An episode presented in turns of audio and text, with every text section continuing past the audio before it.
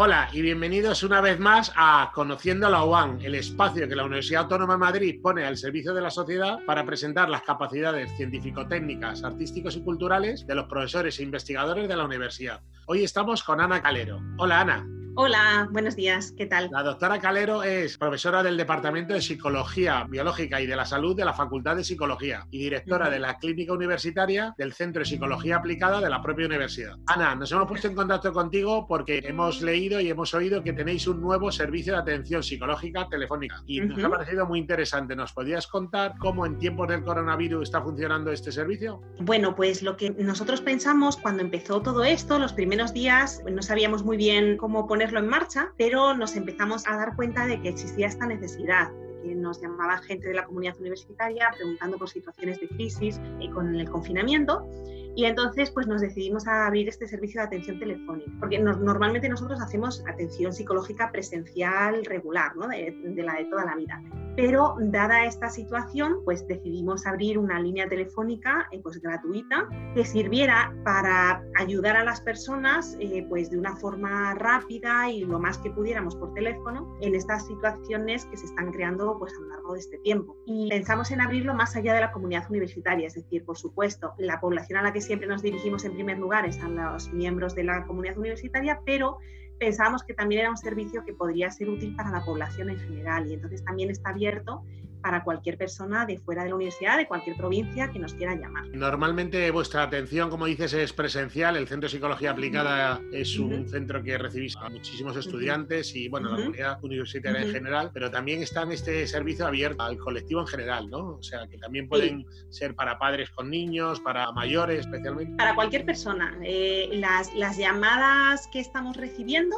son tanto de personas que están psicológicamente afectadas por el confinamiento por distintas razones, porque se están agobiando mucho con el confinamiento, porque están con un estado de ánimo deprimido durante el confinamiento, es decir, distintas circunstancias que tienen que ver con el hecho de estar encerrados y de perder lo que es nuestro día a día habitual, pero también nos están llamando personas pues que están directamente afectadas por la enfermedad, pues por ejemplo, porque tienen familiares enfermos o porque ellos mismos están en casa eh, enfermos pasando por la enfermedad, por ejemplo, también nos hemos encontrado esto, personas que han perdido un ser querido y como tú muy bien dices también, eh, situaciones cotidianas que se dan en las casas, pues de padres con hijos, que, en estos tiempos, eh, con hijos pequeños o adolescentes, que en estos tiempos pues les está resultando difícil el manejo, personas mayores que se encuentran solas, eh, pues más allá de, del confinamiento, pues es verdad que están solas, viven solas y entonces, bueno, pues antes igual que podían salir a comprar o hacer alguna cosa, ahora ya han perdido ese poco contacto social que tenían y les está afectando. Entonces, bueno, pues nos estamos encontrando todo este tipo de situaciones y realmente atenderíamos cualquier otra que,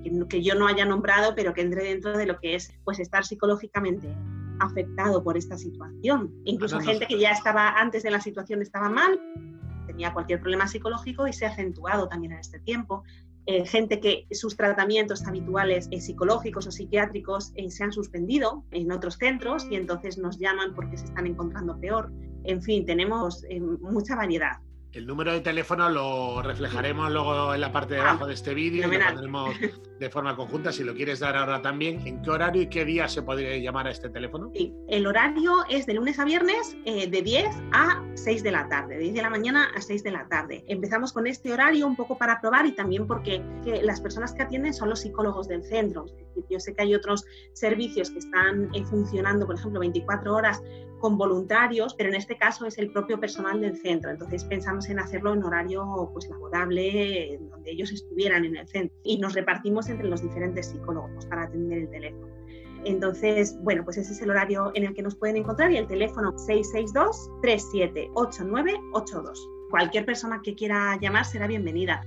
Por ahora estamos encontrando que en ese horario es suficiente para las llamadas que tenemos. De hecho, bueno, pues estamos encontrando que hay momentos en los que el teléfono está libre, es decir, que no, o sea, no está saturado. Estamos pudiendo atender adecuadamente en ese horario a todas las personas que llaman y hay momentos en que los psicólogos no estamos atendiendo, con lo cual hay veces que a lo mejor que hay personas que se inhiben de llamar pensando, bueno, esto va a estar saturado, no van a coger el teléfono no, pues estamos atendiendo con normalidad. Em, de hecho, los primeros días pues hubo menos demanda, ¿no? Hasta que la gente nos ha ido conociendo y ahora ya vamos teniendo más demanda, pero vamos, que atendemos con, sin problema cualquier llamada porque hemos visto que ocho horas al día son suficientes para la, la demanda que recibimos. Pues que la gente se anime y que llame. Es un servicio gratuito y que la Universidad Autónoma de Madrid, vía el Centro de Psicología Aplicada, pone al servicio de la sociedad. También te queríamos preguntar, Ana, sobre la guía de pauta psicológica que habéis trabajado en el marco de estos tiempos del coronavirus, ¿no? del confinamiento al que nos vemos sometidos. ¿Nos podrías contar algunas de estas pautas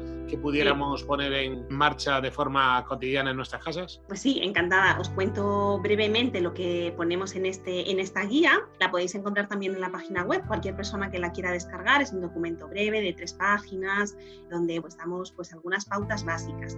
También es importante, antes de nada, decir que cualquier persona que se vea sobrepasada, digamos, y que estas pautas no le sean suficientes, pues debería acudir a un profesional, o bien a un servicio de atención telefónica como el que estamos teniendo nosotros, o incluso más allá eh, a, a, un tratamiento regular. Incluso cuando nos llaman personas al teléfono y vemos que necesitan un tratamiento semanal ya más pautado, pues también se lo decimos. hay muchos servicios que están abiertos y atendiendo online. Presencialmente ahora mismo no podemos atender nadie, pero eh, telefónicamente o a través de videoconferencias se puede seguir un tratamiento regular. O sea que animo a cualquier persona que se vea desbordada a acudir a un profesional. Pero no obstante, hay unas pautas generales que nos pueden servir para cualquiera y que yo creo que nos vienen bien a todos. Repasar brevemente. La primera de ellas es mantener una rutina. Es verdad, eh, los primeros días de confinamiento yo creo que todos nos vimos un poco perdidos, eh, de repente con un cambio de 360 grados en nuestra vida y que poco a poco la mayor parte de personas yo creo que eh, han conseguido ir haciendo una pequeña rutina dentro de este, este paréntesis que tenemos en nuestra vida. Pero todas aquellas personas que no lo hayan conseguido, que lo pongan en marcha porque les beneficiará una rutina que por otra, o sea, que, nos pongamos objetivos realistas, ¿no? No se trata de eh, hacer 20.000 cosas en un día, sino pues cosas concretas, eh, en un horario pues eh, más o menos pautado, pero también con cierta flexibilidad. Es importante no volvernos locos tratando de cumplir unos horarios muy estrictos, pero sí un cierto orden en la vida. Y luego también importante dentro de esa primera pauta de mantener una rutina, separar los fines de semana de entre semana. A veces ahora nos pasa que nos da lo mismo que sea un domingo que sea un martes. Pues esto es importante, igual que antes hacíamos esta diferencia, que ahora la hagamos, porque mm, psicológicamente también necesitamos días diferentes, necesitamos variedad en nuestra vida y bueno, pues es importante que lo intentemos respetar. Esa sería la primera pauta, mantener una rutina. La segunda, cuidar nuestros hábitos. Puede parecer una cosa menor, pero es importante que cuidemos tanto nuestra alimentación como el ejercicio físico. Es verdad que nos puede dar a lo mejor más pereza cocinar y todo el día, ¿no? Comida, cena, todos los días. Pero sí que es importante mantener una alimentación saludable, tanto para que nuestro organismo esté bien ahora como para que luego no acusemos un aumento de peso que no queríamos o en fin, y también el ejercicio físico. Yo sé que no es lo mismo en casa que fuera de casa, pero dentro de casa también se pueden hacer cosas y es importante que todo el mundo sepa que hacer ejercicio físico libera una sustancia en nuestro cuerpo que se llaman endorfinas, que nos producen bienestar psicológico, aparte de, bienestar físico. Entonces, bueno, pues dentro de la medida de lo posible, pues eh, que seamos realistas también con las posibilidades que tenemos, pero que intentemos cuidar eh, nuestra salud. Otra, otra cosa importante, al hilo muy relacionado con lo anterior, es cuidar nuestro descanso.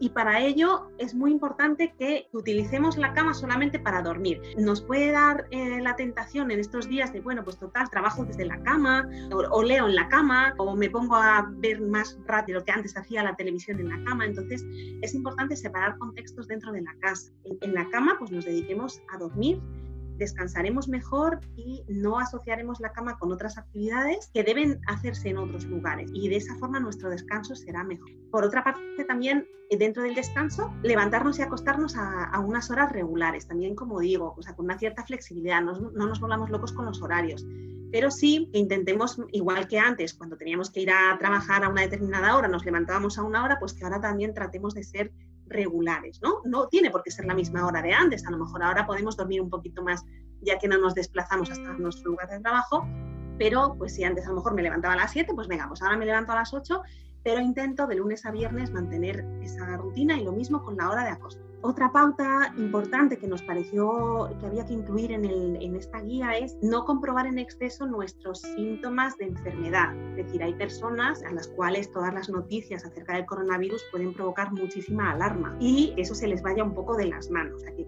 comprueben en exceso y que a lo mejor vean síntomas donde no los hay.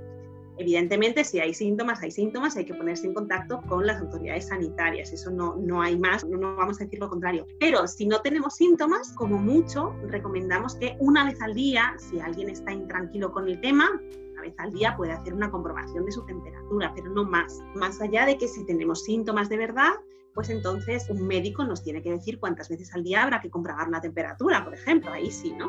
ahí ya estamos en manos de los médicos.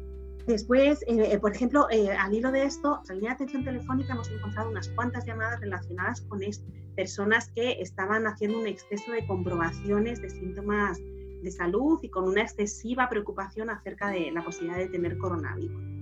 Entonces, bueno, hemos de saber que todos estamos expuestos a contagiarnos, evidentemente, pero no llevemos eso al extremo, porque no nos ayuda tampoco. O sea, no vamos a dejar de contagiarnos por comprobarlo más y lo único que vamos a hacer es sentirnos más alarmados y peor.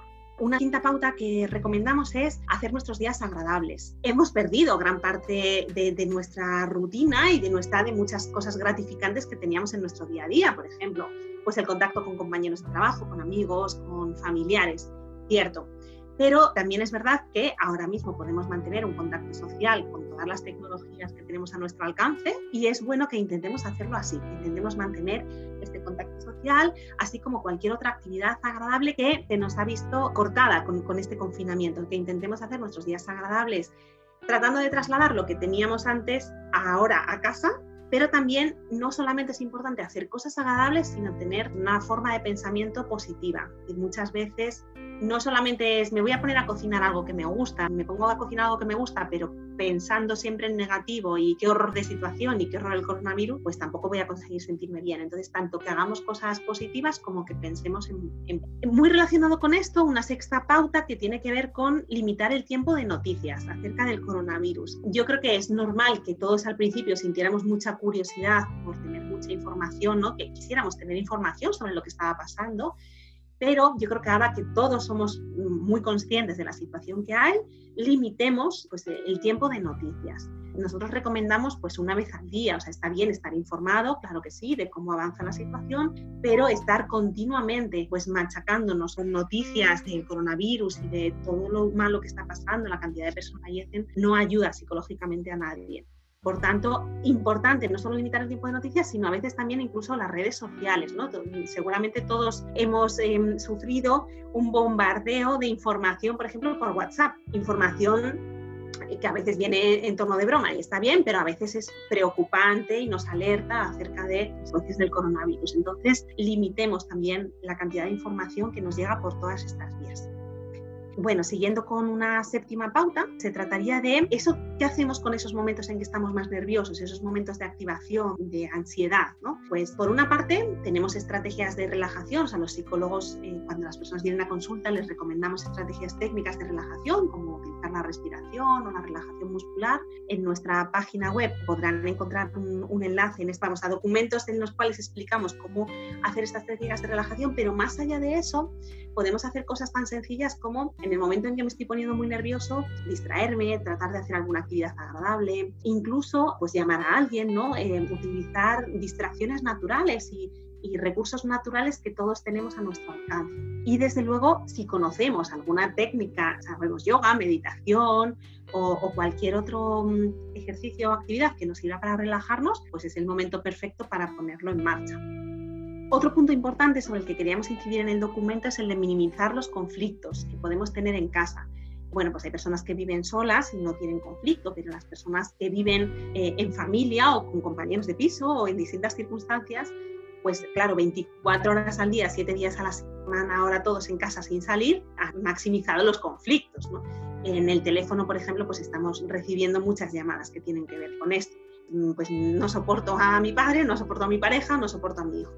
Bueno, ah, vamos a ver, en la medida de lo posible, es verdad que es un tiempo difícil para todos, entonces nuestro consejo es minimicemos los conflictos, es decir, aquello que podamos evitar pelear, pues evitémoslo. Pero sí que es verdad que hay veces que hay conflictos eh, inevitables y en ese sentido tratemos de ser lo más asertivos y diplomáticos que podamos. A veces cuando estoy muy nervioso, muy en caliente, dejemos pasar un tiempo, salgamos un rato a la ventana y con un poco más de perspectiva retomemos el conflicto después, porque em, después del conflicto no va a quedar otra. Antes me podía ir a dar una vuelta, ahora ya no hay vuelta que valga y pues bueno, en la medida de lo posible tratemos de, llevarnos todos lo mejor que se pueda, ¿no? Cuando hay conflictos inevitables, pues los tenemos y ya está. Pero bueno, pues tratemos de manejarlos lo mejor posible. También en el documento ponemos un enlace a otros documentos que nosotros hemos publicado otras muchas veces sobre cómo manejar conflictos pues más asertivamente y mejor.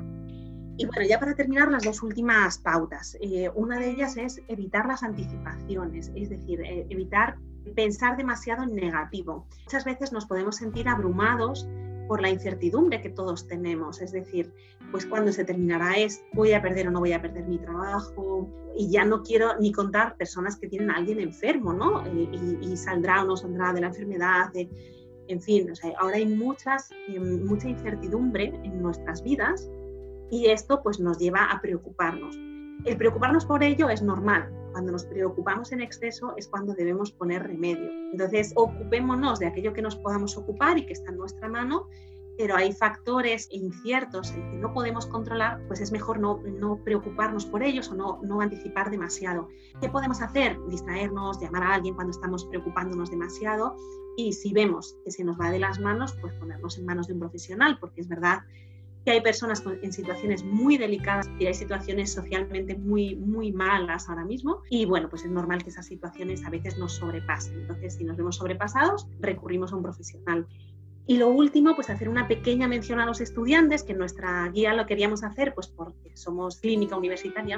Entonces a los estudiantes decirles, en los que nos estén escuchando, que todas las demás pautas les sirven a ellos. Esto es así, pero especialmente para ellos. Dos cosas. Una, ponerse un horario fijo. Eh, igual que en el trabajo, pues aunque ahora estemos en casa, nos vemos obligados a mantener unos ciertos horarios para tener reuniones con otras personas, es verdad que el tipo de trabajo del estudiante eh, de por sí no tiene horarios, ¿no?